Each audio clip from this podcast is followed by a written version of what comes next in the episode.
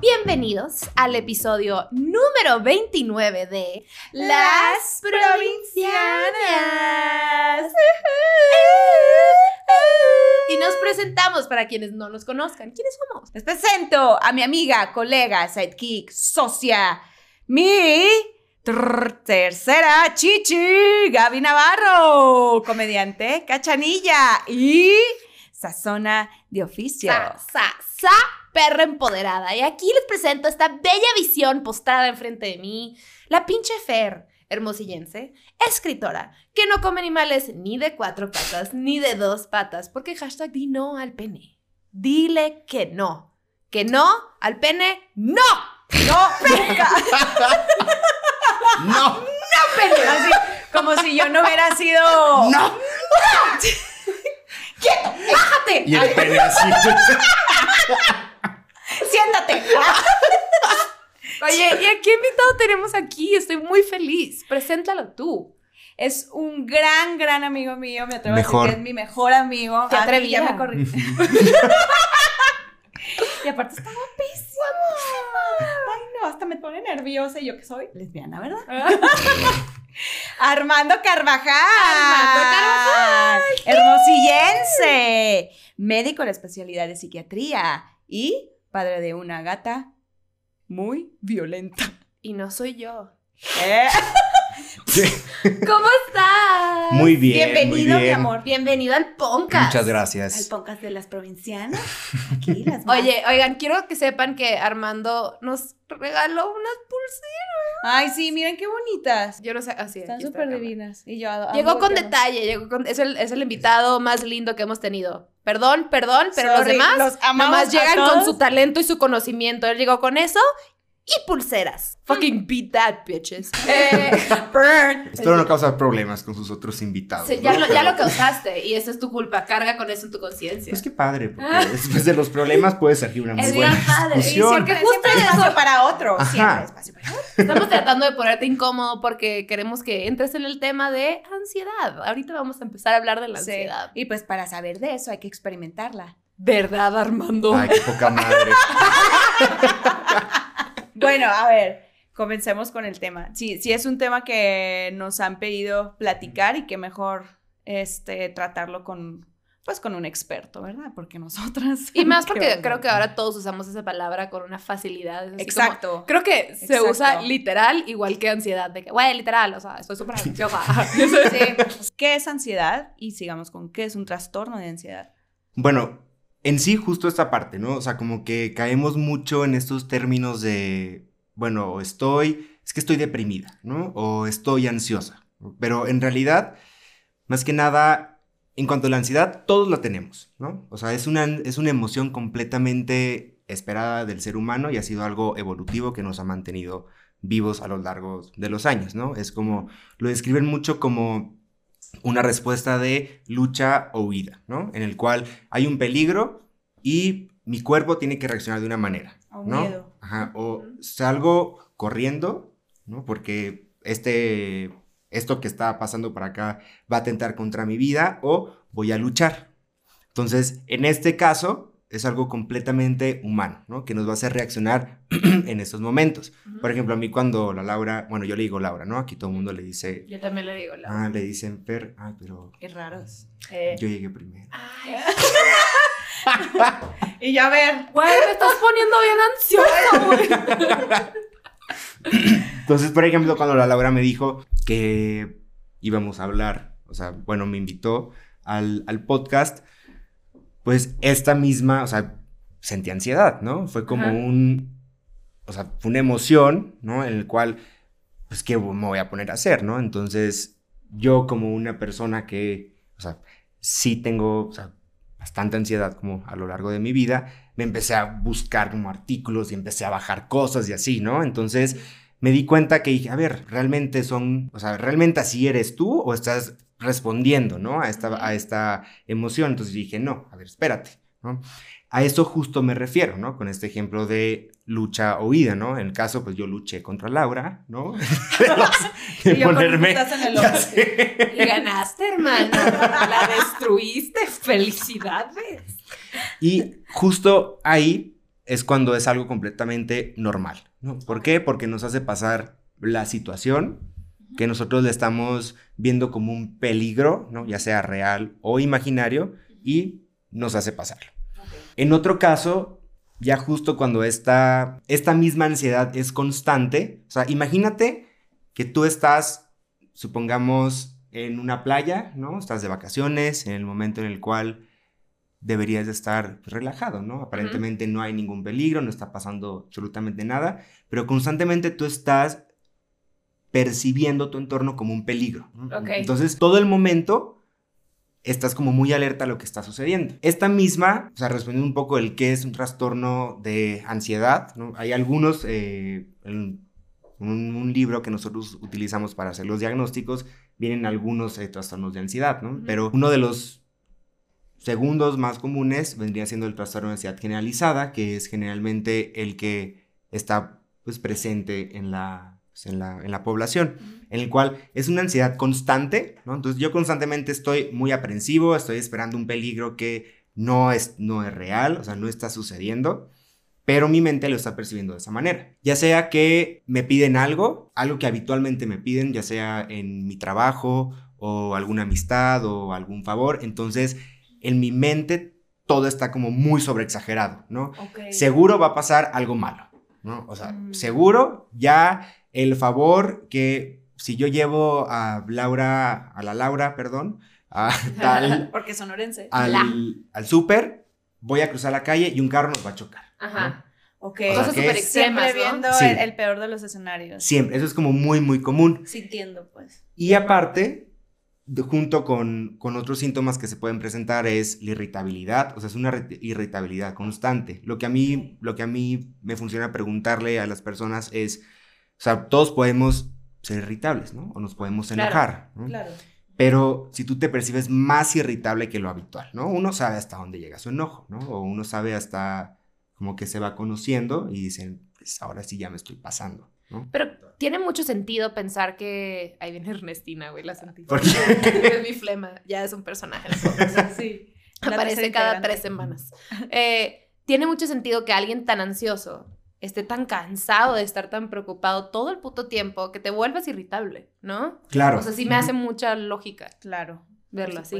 Y justo, de hecho, uno de los también de estos síntomas es el, es el cansancio, ¿no? Como lo comentas, y ahí está muy ligado a toda la parte, como hay, tenemos nosotros un eje en, el, en nuestro sistema que se activa y que secreta mucha, eh, está como hipersecretando, como muy, muy seguido, bueno, constante, eh, cortisol y noradrenalina, ¿no? Entonces, todo eso, el mismo cortisol, lo que hace es que nos tiene como inflamados constantemente y esta inflamación nos va haciendo que, nos, que justo nos cansemos, ¿no?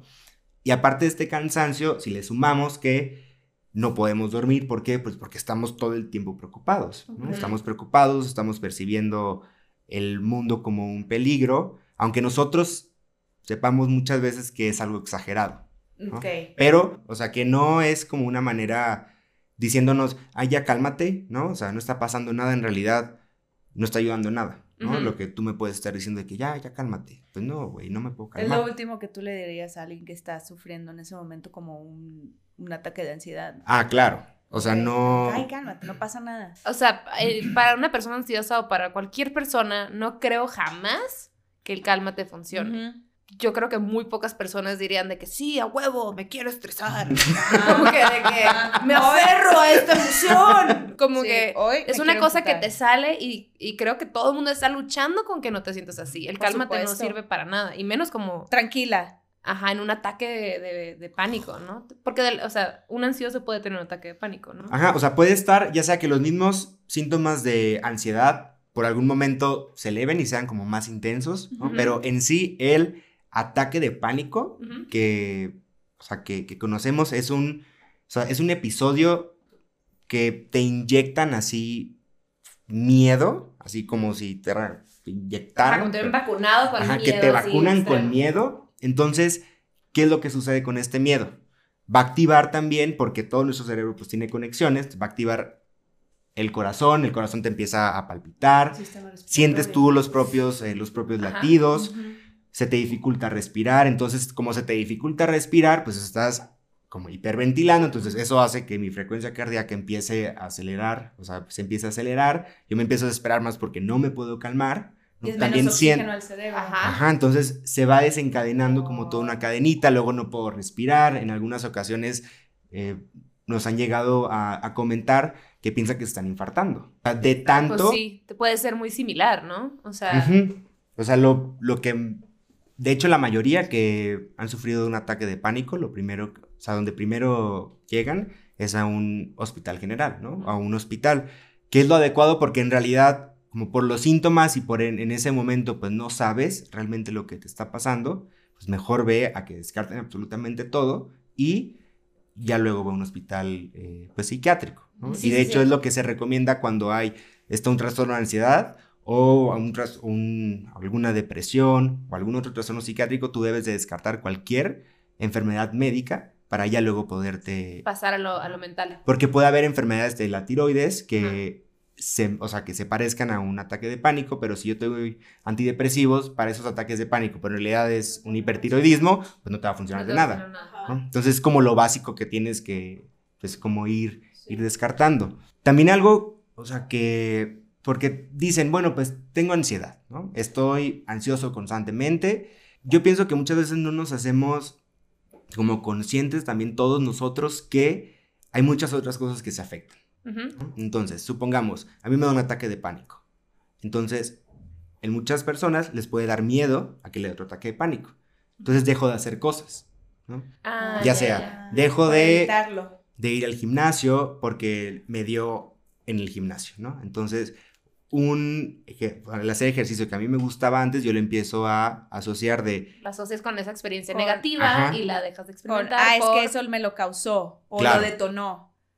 Ay, y poco a poco, digamos, si no lo atiendes, o sea, si no se trata, podrías ir dejando de hacer cosas. Incluso, pues salir con tus amigos. ¿Por qué? Porque me da miedo que me dé un ataque de pánico o yo, yo siempre tengo que estar con las personas por miedo a que me pase algo y que nadie me pueda ayudar. Entonces se van aislando. Ujú. Muchas veces se aíslan incluso me ha tocado escuchar que han llegado a perder empleos, ¿no? Por, por esto. Sí, porque dejan de poder llevar su vida como una persona común y corriente Exacto. porque se empiezan a llenar de miedos, ¿no? Y, también- y he leído, también y he escuchado que les da miedo, o sea, no se atienden porque les da miedo a ser, eti- a, a ser etiquetados.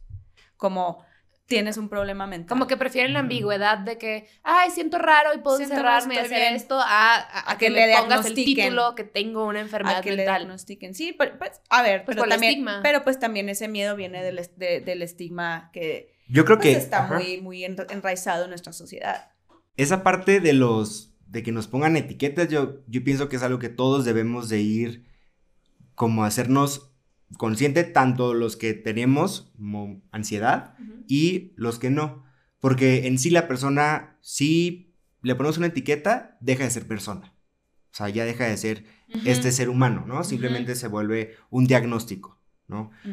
Ay, es que está, es una deprimida, ¿no? Pero es se que te es bien que es una ansiosa. Ajá, pero y justo se te va olvidando, ¿no? Entonces, a ver, no, o sea, tú no eres el diagnóstico, ¿no? O sea, tú eres una persona que tienes este diagnóstico, pero tú no eres. Es como la gente que dice. Ah, es como, como dicen, es estoy deprimido versus tengo depresión. Es nomás como phrasing shit, pero es una manera de decir, no eres tú tu depresión, entiende que es algo que está manifestándose dentro de Que ti. estás experimentando. Y, O sea, tienes depresión así como tienes, no sé, güey, un chingo de cualidades, un chingo de otras cosas, Ujú. nomás que la depresión está nublándote todo lo demás, no eres esa persona, ¿no? Ujú. Exactamente. Exacto. Y justo, por ejemplo, algo que le estaba, que, o sea, que te estaba comentando y que se me hace como muy interesante, bueno, no interesante, la verdad se me hace, o sea, muy como alarmante, esa parte que te- empieza tu cuadro de depresión. Entonces se ha visto que aquí en México tardan hasta 14 años en iniciar la atención por el cuadro de depresión. Entonces son 14 años. O sea, No mames. ¿tú qué hiciste un chingo. 14 años? ¿Tú qué has hecho 14 años? A mí me, me bajó. me gradué de secundaria, me gradué de prepa, me gradué de una carrera, me di cuenta que, o sea, no, no mames. Toda una vida. 15 años, o sea, Toda sí. una vida. Y considerando las edades en las cuales se empieza a presentar o se puede presentar la depresión, que es sobre todo en la adolescencia, Ajá. ¿no? ujú, que es uno de los primeros picos. Son como años formativos. Ya estás ¿Qué, confundido. ajá, ¿Qué es lo que pasa? Pueden llegar a salirse de la escuela, la educación se empieza a hacer, o sea, empieza a pasar como en otro Ajá. segundo plano, justo porque tardarían 14 años, una de las principales eh, causas es justo el estigma, ¿no? Ay, no, échale ganas. Sí. No, o sea, no, no hay cerebro Piensa deprimido cosas que... bonitas. Ajá. Actitud, mi chavo, actitud. Sí, aquí en esta vida, mira, se duerme. Ah, mira, pa'lante, pa'lante, mi chavo. mira, enfocadito y todo va a salir bien. Estás bien joven. Salí con tus amigos. Estás bien joven para andar estresándote. Vete a echar unos pititos ahí con tus amigos. Ay, que estoy deprimido, Patricio. Güey, qué pedo. Sí, sí. O sea, pues sí. O sea, Estamos sí, me imagino educados. que sí. Si a esa edad, como a tus 16, te empieza la depresión, yo creo que empieza, como que asumes que así es como tú ves la vida. Y por eso puedes aguantar tanto tiempo. Claro, porque, pues, sin es que así es. ¿no? Porque pues así, justo así es el también mundo. porque así es. puedes llegar a sentirte culpable, como te dicen, ay, no, échale ganas, y tú dices, no, pues es que la verdad es que no le puedo echar ganas, entonces yo me estoy viviendo como una persona, pues, incompetente, ¿no? O culpable porque no puedo sa- eh, salir, ¿no? Adelante de lo que estoy sintiendo. O sea, entonces, son puede haber en ocasiones en las cuales hay un factor desencadenante, ya sea eh, la muerte de algún familiar, o perdí un empleo, me cambié de ciudad, eh, corté. ¿no? O sea, como, pues eventos de- detonantes, ¿no? Que en personas obviamente vulnerables Se multiplican mucho más. se puede desatar, ¿no? O sea, puede ser que tú y yo, o sea, digamos, cortamos, Ay, ¿anduvimos? no, lo siento, no en esta vida. No, mi amor. Sí, si tan solo tuvieras un hashtag Sí. pene, pero sí. Pero yo no te veo ni una barba. Ok. Pero Pero- cortamos.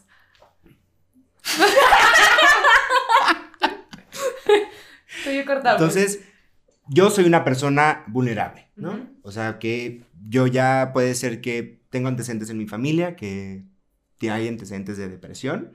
Entonces, yo por eso hay una vulnerabilidad en mí. No significa que, o sea, siempre que si tienes un familiar con depresión, no significa que tú también te vas a deprimir, ¿no? O sea, hay como cierta vulnerabilidad porque hay otros factores que influyen. Ajá. Puede ser, pues sí, tú te pones triste, espero, ¿no? De que, pues, que cortamos. Sí, es ¿no? que la Que- relación fue muy bonita. Estoy triste, pero estoy bien. Voy a recuperarme. Ya lo superé. Pero tú, ¿cómo estás? Te veo bien mal. Ahí la estás Veo. gozando, güey. Ok, yo soy, soy una persona que se pone triste, pero sale adelante. Tú Ajá. eres vulnerable. Yo empiezo a desarrollar todo un cuadro, ¿no? En el cual estoy completamente triste, ¿no? Casi todos los días. Dejo de hacer cosas que antes me gustaban. No sé, ir al cine, eh, hacer ejercicio. Ese ejercicio, ajá. Entonces, le vas como que perdiendo el, el sabor, ¿no? Como a, pues a tu A la vida. vida. Ah, y aparte se van metiendo otros síntomas. Empiezas a estar distraído o distraída, es pues, si te llegas a deprimir. ¿no? Eh, mi sueño está alterado, pero aquí, o sea, imagínate lo frustrante que puede llegar a ser que tú estás cansada o cansado y que no te puedas quedar dormido. Y que luego al otro día, pues, ni pedo, el mundo, o sea, Hay que ir a trabajar, sigue. ¿no? Entonces, te levantas al otro día todo cansado, vas al trabajo, te estás rindiendo bien, eso hace que puede ser que te ocasione eh, que te llamen la atención en tu trabajo, ¿no? Y te están diciendo de que, ay, no estás rindiendo igual, ¿qué está pasando contigo? ¿no? Y probablemente esa persona que te está regañando no esté informada. De que es un cuadro, pues, depresivo. Entonces, justo podríamos caer en esto de, ahí estás saliendo otra vez con tus cosas, o ni al caso. Lo estás usando de pretexto. Claro, ¿no? Entonces Entonces, tiene que llegar con cierta actitud y disposición. entonces, esa situación se va repitiendo, ¿no? Porque ya está el cuadro de depresión. Entonces, ya está ahí, yo sigo pensando que, pues, ¿qué está pasando conmigo? No sé qué está sucediendo, o por qué me siento tan triste, eh, no estoy rindiendo igual en el trabajo, eh, la Gaby me cortó, entonces, como porque ella no está triste, yo sí, entonces empiezo como a pensar que pues la culpa la tengo yo. Porque pues yo no puedo salir de esto pues solo, ¿no? Ya llevo aproximadamente como un mes en el cual ya no estoy justo continuando con esta parte como del, del trabajo y como no estoy disfrutando ya ni el gimnasio, ya ni mi trabajo y me están regañando tanto y también mi visión a futuro puede estar eh, pues comprometida en el sentido de que pues, ya no veo más allá, ¿no? O sea, ya como mis objetivos que yo tenía del trabajo, de querer salir, salir adelante, pues no están así, se me fueron. Ujú. Sí, ya no tienes motivación, ¿no? Dejo mi empleo, ya mis amigos, ya no, me, ya no disfruto tanto estar ahí, probablemente pues ellos no saben, ¿no? Y solamente están pensando, ay, bueno, pues cortó, hay que darle su tiempo. Ujú. Pero en realidad, pues todos estos como factores, pues se van como sumando. Yo lo veo así como una bolita, como de... Una bola de nieve. Ajá, una bola, va- una bola de nieve. Esto también va a llevar cambios en la manera en cómo estoy pensando, ¿no? O sea, en cómo observo el mundo. Y empiezan, primero le llamamos como fantasías de muerte, ¿no? En el que, bueno, pues ya, ya si me duermo y no despierto, pues estaría mejor. Claro, pues si puedo dormir. ¿no? ¿Qué O sea, pasaría si ya O sea, no estoy mañana? ajá, o sea, si acaso si me acaso pudiera llego quedar a dormido, dormir. ¿no? Ajá. Pues ya no quisiera, eh, ya no quisiera vivir. Esto lo seguimos como dejando pasar, dejando pasar. Y ya comienzan pues, ideas, ¿no? En el cual a mí justo ya me gustaría como quitarme la vida.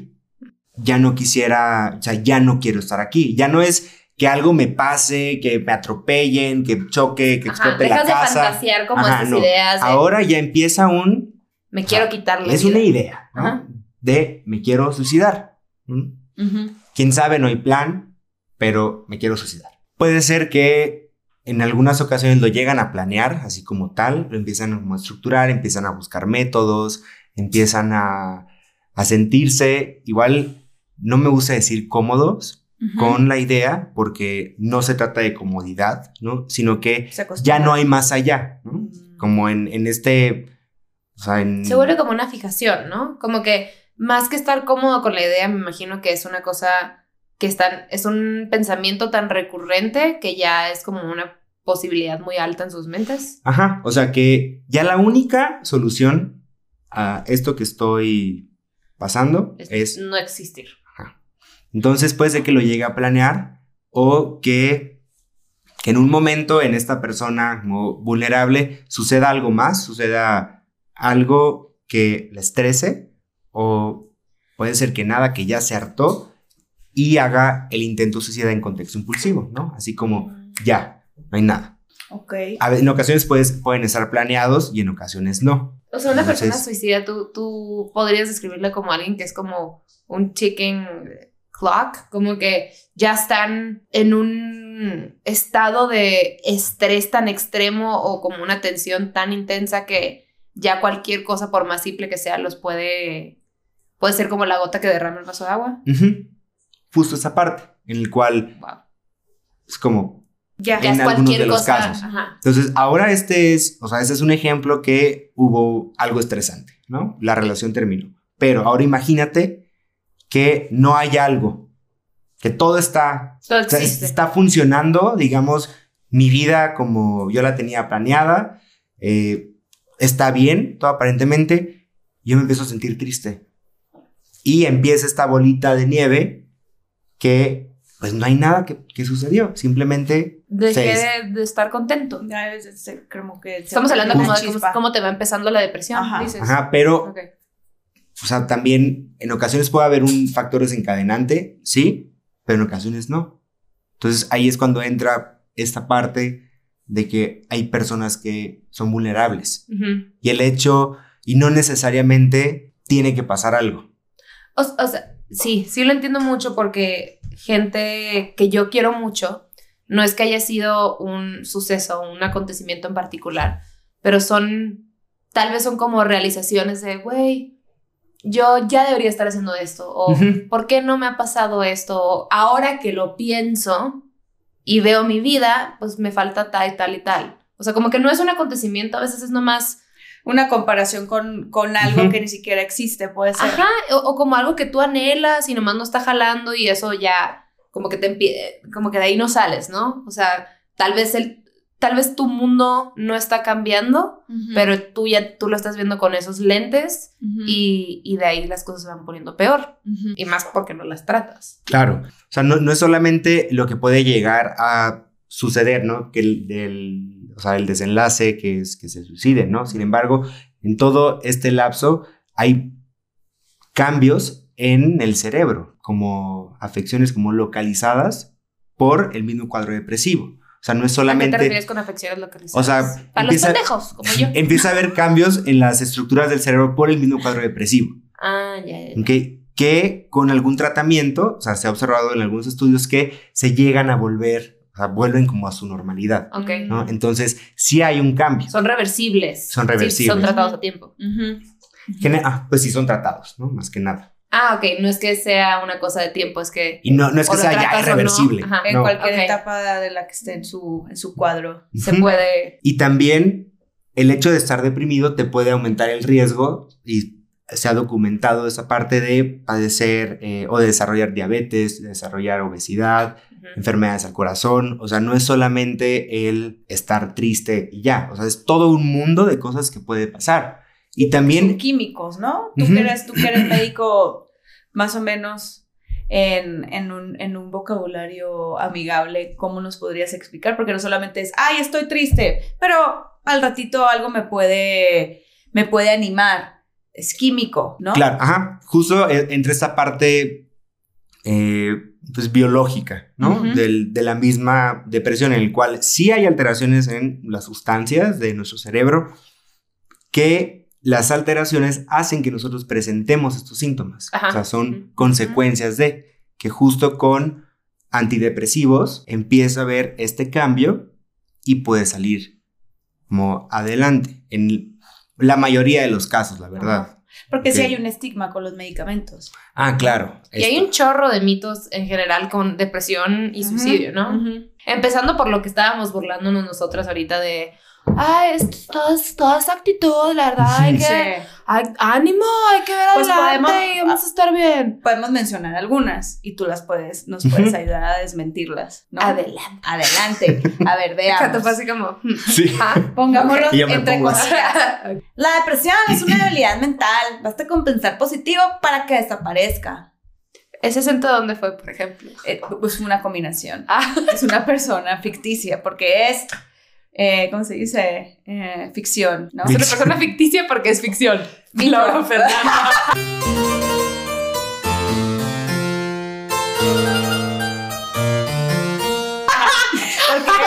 Porque 2019. 2019. No, pues sí, ficticia porque es ficción de la ficticidad.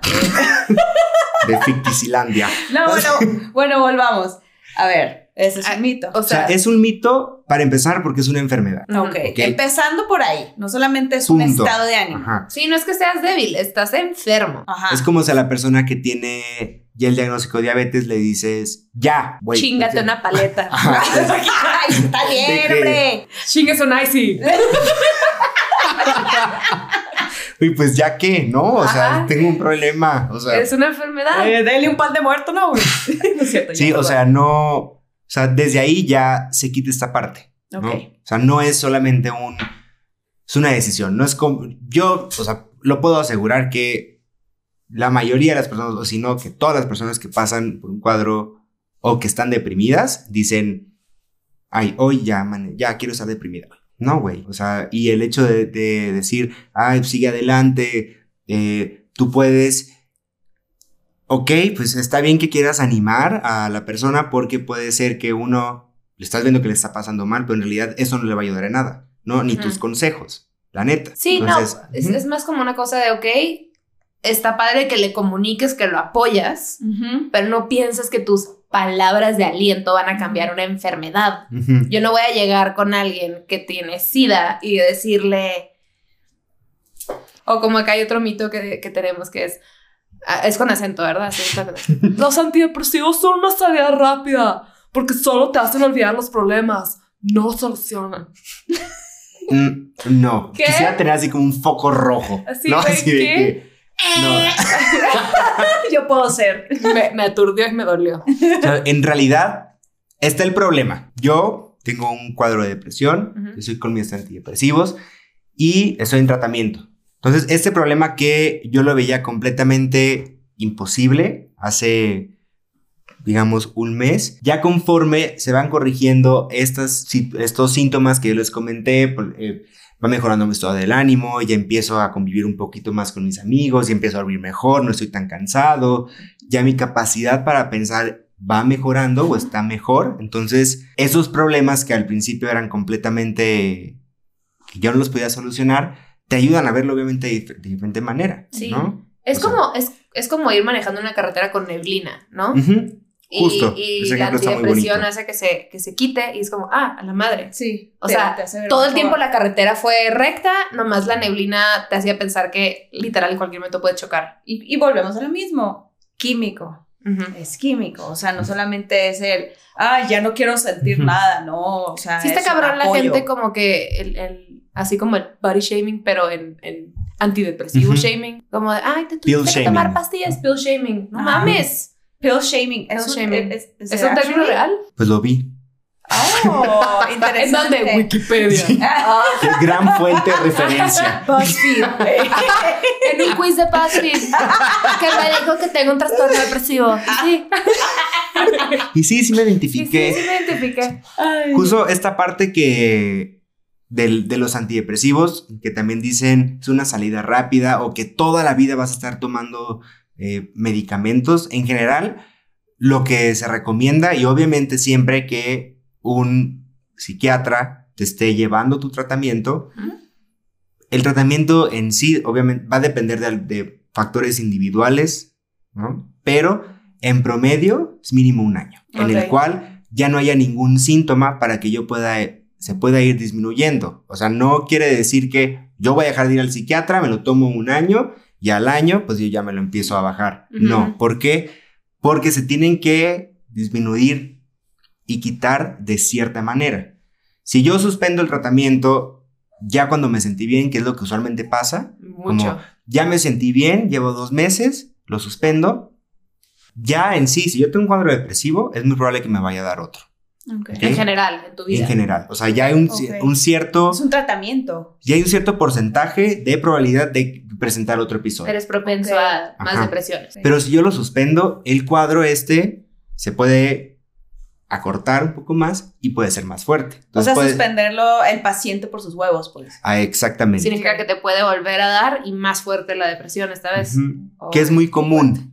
¿no? O sea, que, que es muy común y que muchas veces, pues, no estamos enterados, ¿no? De, de esta parte.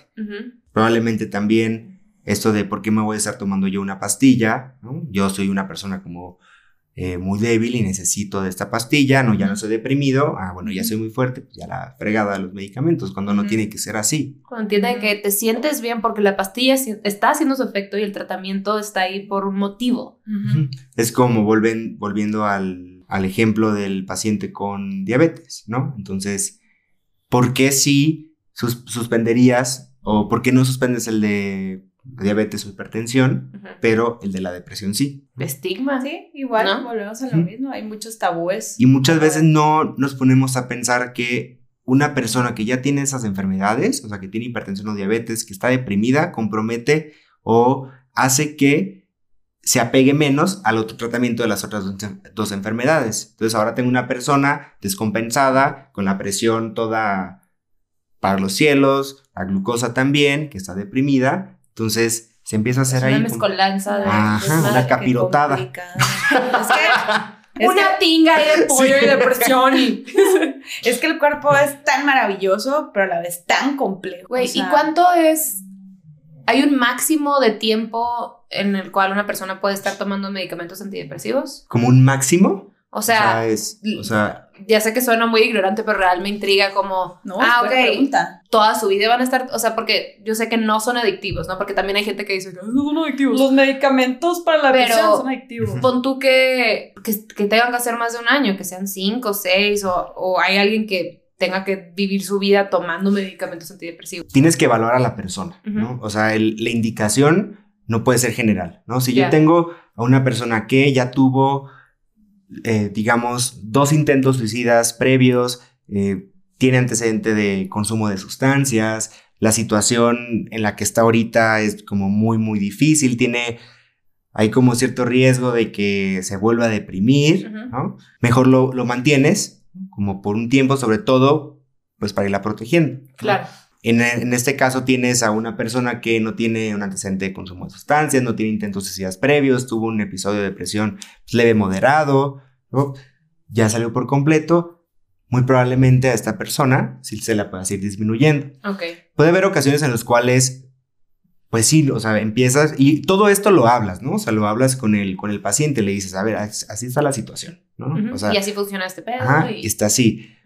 Muchas ocasiones, si no lo puedes llegar a suspender, lo que puedes hacer es bajar la lo mínimo que, que tome. Muchas veces se, se puede llegar a, a pensar que en esta parte de que son adictivos, ¿por qué? Porque cuando lo suspendes, puede haber efectos secundarios, ¿no? Que llaman como efectos de, como de rebote pero en realidad son un gru- grupo de síntomas que, o sea, que está como documentado con algunos antidepresivos, pero no es que te esté ocasionando una adicción o no es que seas adicto a los antidepresivos, o sea, no tienen, los antidepresivos no tienen un potencial de adicción. Se está, tu cuerpo se está ajustando a no vivir con ese medicamento nada más, ¿no? Sí, como una retirada Ajá. ¿no? del Ajá. mismo medicamento, pero es algo... Normal. Que Es algo debe- esperado. Debe, o sea, un medicamento debe ser, pues, eh, bajo la prescripción de un médico, ¿no? Tiene que ir, a- tiene que ser apoyada por una terapia, no nomás tomártela así. Ajá, ya. y un seguimiento. Así como van al cardiólogo, van con el endocrinólogo, van con sus médicos de cabecera a un chequeo, es igual. O sea, es, es lo mismo, es seguir. Pues yendo es a consulta. constante, ajá. Hay otro mito, volviendo a los medicamentos, que es con la voz. Los antidepresivos cambian la personalidad de quienes lo toman. Así como el Joker. Ese güey sí se los hubiera tomado, no hubiera matado a Robert De Niro. en vivo. Yo, Digo, todo bien culero, güey. Spoiler. Ah, ¡Ay, total! Spoiler, ya lo escucharon. Spoiler. ¿Cambian la personalidad? Cuéntanos. no. Así, no. De que no. ¿Qué más? No, pendejas. ¿Qué más? No, ¿Le dio risa al muchacho? Estúpidas. Así, Lo que ay, sucede o lo, lo que podría hacer es que cuando tú te tomas un medicamento, te expones a un efecto secundario. ¿Ok? O sea, ¿qué puede suceder con todos los medicamentos que nos tomemos? Siempre nos podemos exponer a algo. Entonces, si tú tomas un antidepresivo en algunas, eh, sobre todo, sobre todo algunos como muy en específico, pueden hacer que te sientas irritable. Mm. Pero por un corto periodo de tiempo. Puede ser que te duela la cabeza o puede ser que sientas alguna molestia, que eso erróneamente puede ser interpretado como, ay, no, la persona ya está, ya está cambiando. Pero en realidad, pues no, o sea, porque la personalidad es, bueno, es otro tema, ¿no? Que no existe tan... No o se va a ver no- afectado por no, ese para nada. O también puede ser el caso en el cual ya una persona vivió tanto tiempo con ansiedad, tanto tiempo tan preocupada, tanto tiempo tan irritable, que al momento que tú le das un antidepresivo, un manejo adecuado, Para mejorar. para mejorar, obviamente, pues hay un cambio. Sí, su ¿no? ánimo es diferente y por ende, pues puede Pero- parecerte ajá. que diferente a la persona. Pero la personalidad no, o sea, es otro, como les dije, es otro tema y es un, o sea, no hay medicamentos que te lleguen a cambiar la personalidad. O sea, eso no, no, existe. Y justo todos estos mitos, ¿no? Que, o sea, que, que estamos hablando es lo que pueden llegar a retrasar tanto tiempo la atención. Pues Entonces, miedos de la gente, ¿no? Sí. sí, que pueden ser, o sea, que son válidos. O sea, es válido que la gente le tenga miedo a lo desconocido, ¿no? O sea, es, o sea, es válido. O sea, tampoco se trata de, Un cambio.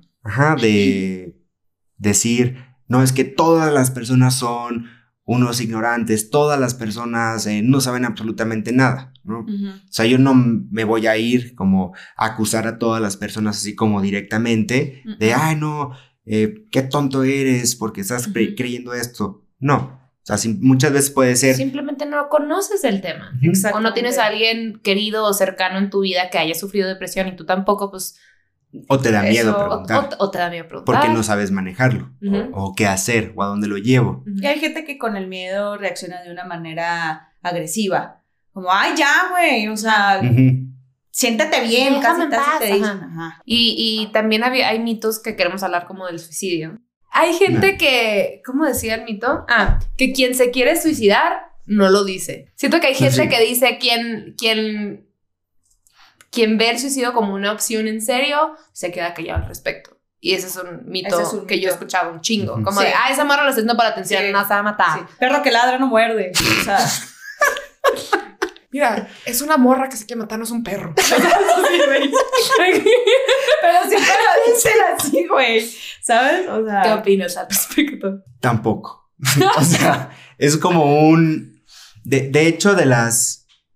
De 10 personas que se suicidaron, Ujú. nueve personas lo dijeron abiertamente y una persona lo hizo ver como con cosas probablemente indirectas. Que lo iban a hacer. Entonces, la mayoría de las veces, ¿no? Sí lo dicen. O sea, pero te refieres que lo digan así tal cual de que, güey, me quiero matar o se refiere, te refieres más como como indirectas, un poquito más directas, como un estoy cansado de vivir. De las dos. Ah, O sea, justo las dos. Justo abiertamente, así como me quiero suicidar. las nueve personas dijeron abiertamente, me quiero matar. Y la otra puede ser así como lo así Wow. como, ay, estoy como cansada. Y todo esto es, o sea, no me los, no se los sacó Armando Carvajal de las mangas, ¿no? Y dijo, bueno, ahora voy a empezar. Ajá, son, son datos. como que- whiskas. Sí. Nueve de cada diez gatos. Te avisaron que se quería matar. o sea, son datos que con artículos, o sea, científicos, o sea, publicados y todo, pues se sacan esos datos. Entonces, no son cosas inventadas. Pero nueve de cada diez personas está muy cabrón. Es un dato muy alarmante. Cuando lo comentaste, o sea, antes de, de, de grabar, de el grabar podcast. el podcast, lo dijo y yo me quedé con la boca abierta. Pues yo desconocía totalmente. Cuando lo dijiste, yo dije, wow, porque yo creo que Ujú. muchos de los que están escuchando nos están viendo, yo creo que tampoco sabían. Si hay uno que sabe, está bien, qué bueno que sabías, pero hay muchos que no lo sabíamos. ¿Y qué pasa con, con la gente que amenaza con suicidarse y la gente la apoya y amenaza y la apoyan y amenaza y la apoyan? Entonces, Y como- como que lo apoyan. o sea, como, como la gente que dice, ah, me quiero matar, ¿no? Y está ahí la gente, o sea, sus amigos o sus close ones para apoyarlo. Estar, no sé, güey, ¿A que no lo haga? a, a que no lo haga o que lo lleven al, al psicólogo o al, o al psiquiatra o lo que sea. Como que, ¿qué, qué haces con la persona que constantemente está diciendo que lo va a hacer y no lo hace? Y siento como, como me refiero como al cuentito de... O sea, que lo intenta. No, como, como la persona que te está diciendo que lo va a hacer y eventualmente siento que la gente se puede cansar y, y de que no mames, está, está bloqueando, de que no lo va a hacer. Ya lo he dicho muchas veces. Ya lo he dicho no muchas veces. O sea, como algo manipulatorio. Ajá, o sea, como que, ¿cómo le haces con ese tipo de personas? Como un poquito el cuento de- del, del Del lobo, Ujú. di- el cochinito, ¿cómo va? Mentiroso. El mentiroso, como, ahí viene el lobo, ahí viene el lobo, y ahí va todo el mundo, y luego no, de la nada, pues sí. O sea, ¿cómo tratas a esas personas? Si es, está sospechando como algo manipulatorio, como me está chantajeando o algo así, es, o sea, uno como, o sea, o sea, como psiquiatra lo explora, Ok. ¿no? O sea, e- explora como, como esta parte de, pues, qué está sucediendo, ¿no? O sea, en realidad, si esa es una manera en la cual, pues, quiere algún cierto tipo de atención, ¿no? De las otras personas, pues, yo pienso que se iría como a otro rubro en el cual, pues, no es la manera correcta. Obviamente. Pero si estamos ante una persona que nos los está, dice y dice y dice, yo como, por ejemplo, como no psiquiatra, yo se lo dejaría, pues justo a los especialistas en la salud, ¿no? Ujú. Pero no, o sea, entiendo que también puede ser cansado, o sea, no solamente, porque el suicidio no solamente afecta a una persona, ¿no? Es a la gente alrededor. Es a todo. persona. O sea, es como un efecto como dominó. Ujú. Yo lo hago y pues afecto a bastantes. Y obviamente puede llegar a ser cansado, ¿no? Pero ahí es cuando pues entramos nosotros para poder mediar la, la- La la situación. situación, ajá, la situación y poderles explicar todo esto. Ah. De hecho, del, o sea, de los suicidios, aproximadamente como el 90% se deben a enfermedades mentales, ¿no? Pero justo el 10% puede ser por alguna otra causa, ¿no? Que no está completamente relacionado con alguna enfermedad mental. Yo supongo, bueno, no, no supongo, o sea, está, sí está como do- documentado esta, esa parte que puede ser justo por impulsividad o incluso en los familiares de pacientes con intentos de, o sea, con intentos suicidas o con suicidios que se consumaron, hay ciertas alteraciones en, el, en algunos circuitos del cerebro que lo propician o lo hacen como más propenso que en situaciones de estrés piensen en el suicidio. Ya. Incluso en los, o sea, en los, o sea, los familiares. Entonces, eso es también como que nos habla también de pues, alguna vulnerabilidad, ¿no? Sí, cómo impacta el problema mental de una persona al- Pero de al- manera genética, ¿no? Sí. O sea, de Ajá, manera como es, es, pues sí, estructural. Y también están los otros casos en los cuales una persona se deprime, pero nunca hace un intento suicida. Ajá. Entonces es como, vu- vuelvo a lo mismo, ¿no? O sea, que son individuos, ¿no? Porque la depresión no se va a experimentar o no se va a presentar igual que en todas las, En todas las Ajá, que en personas. todas las personas. Son, son casos distintos. Por eso es importante que, que te diagnostiquen. La depresión es muy individual, ¿no? O Pues sea, el típico, ay, a mí me sirvió, tómatelo. No mames. Ok. No. Y eso pasa Ajá. seguido, ¿no? O sea que es que Hazme caso, mira, a mí me pasó dos veces y me sirvieron divino las pastillas. Yo estoy contigo. ay, me lo dijo la vecina. Se siente a toda común. madre. Sí, ¿no? sí, O sea, sí, yo supe que vecina. tal y tal lo hicieron y de verdad funciona cabrón. Que así se va pasando también y es una y es una costumbre, una muy mala costumbre que tenemos en este país. Como me siento mal, ay, a mí me sirvió esto. Sí, sí, sí. ¿no? Como, como chochos, pues. Pero es justo la parte que, o sea, que se toca que, que no estamos bien informados, ¿no? Exacto. O sea, que no hay como, Nos falta ya sea que no estamos informados o que pues, no lo quieran creer, o sea, Ajá. que, que está sucediendo, ¿no? O sea, que es un problema que, o sea, que es algo que nos tenemos que enfocar, ¿no? De hecho, aquí en el, aquí en México recientemente acaban de, acaba de salir una norma oficial mexicana en, en la cual habla de los riesgos psicosociales incluso en el trabajo, ¿no? O sea, como identificar riesgos en el trabajo que me pueden hacer padecer o que me pueden predisponer a tener algún trastorno mental. Eso es, un- eso es algo alentador, de cierta manera, porque quiere decir que ya incluso como a nivel eh, gubernamental ajá, y laboral ya se está haciendo algo, ¿no? Está o está empezando, ¿no? Sí. Quiere decir que, bueno, pues sí lo están tomando en cuenta. Entonces, a mí la verdad, o sea, me pone de cierta manera, o sea, me da gusto, obviamente, aparte es un tema que me encanta, ¿no? Y, y me gusta de cierta manera como también ya cada vez vemos como un poquito más en, ya sea en las redes sociales, en Instagram, en Facebook, en Twitter, así, que lo están metiendo un poco más. Sí, es como una aceptación y... y De que, todo- güey, está pasando. Ajá, y de, Estamos oye, educando. todos hemos tenido, bueno, no todos, pero al menos, o sea, un episodio de depresión pasiva, ¿no? O moderada o lo que sea, como. A todos nos pasa, pues tratar de quitarle el estigma. Este, y es bien importante, Sí. porque al menos siento que en nuestra generación, bueno, a mí no me daría pena decir si caigo en una depresión fuerte, no me daría pena que decirlo, pero porque siento que ya es aceptado en mi sociedad. Claro. Imagínate cómo nos sacó a nuestros papás antes, así como Sí, de literal, Ah, estás loco. sacúdetelo. Qué débil. ¿no? Y ahora porque nosotros de cierta manera pues estamos muy conectados en, pues, en los medios de comunicación, ¿no? Pero en aquellos lugares en los cuales no llega esto, Sí. ¿no? Y que la persona está pues, pasando por esas situaciones, está bien culero, ¿no? O Claro, sea, o sea, imagínate en un pueblo remoto, güey, Claro. donde esta persona no tiene cómo apoyarse eh, de las redes sociales, ¿no? Porque no, no cuentan con la infraestructura para tener internet.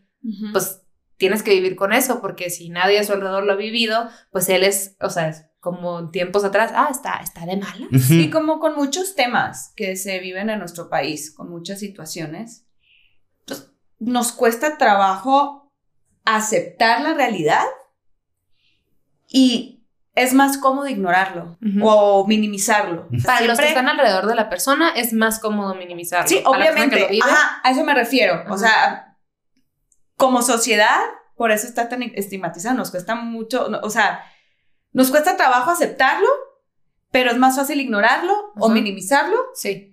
Pero realmente no estamos aceptando que es una situación real.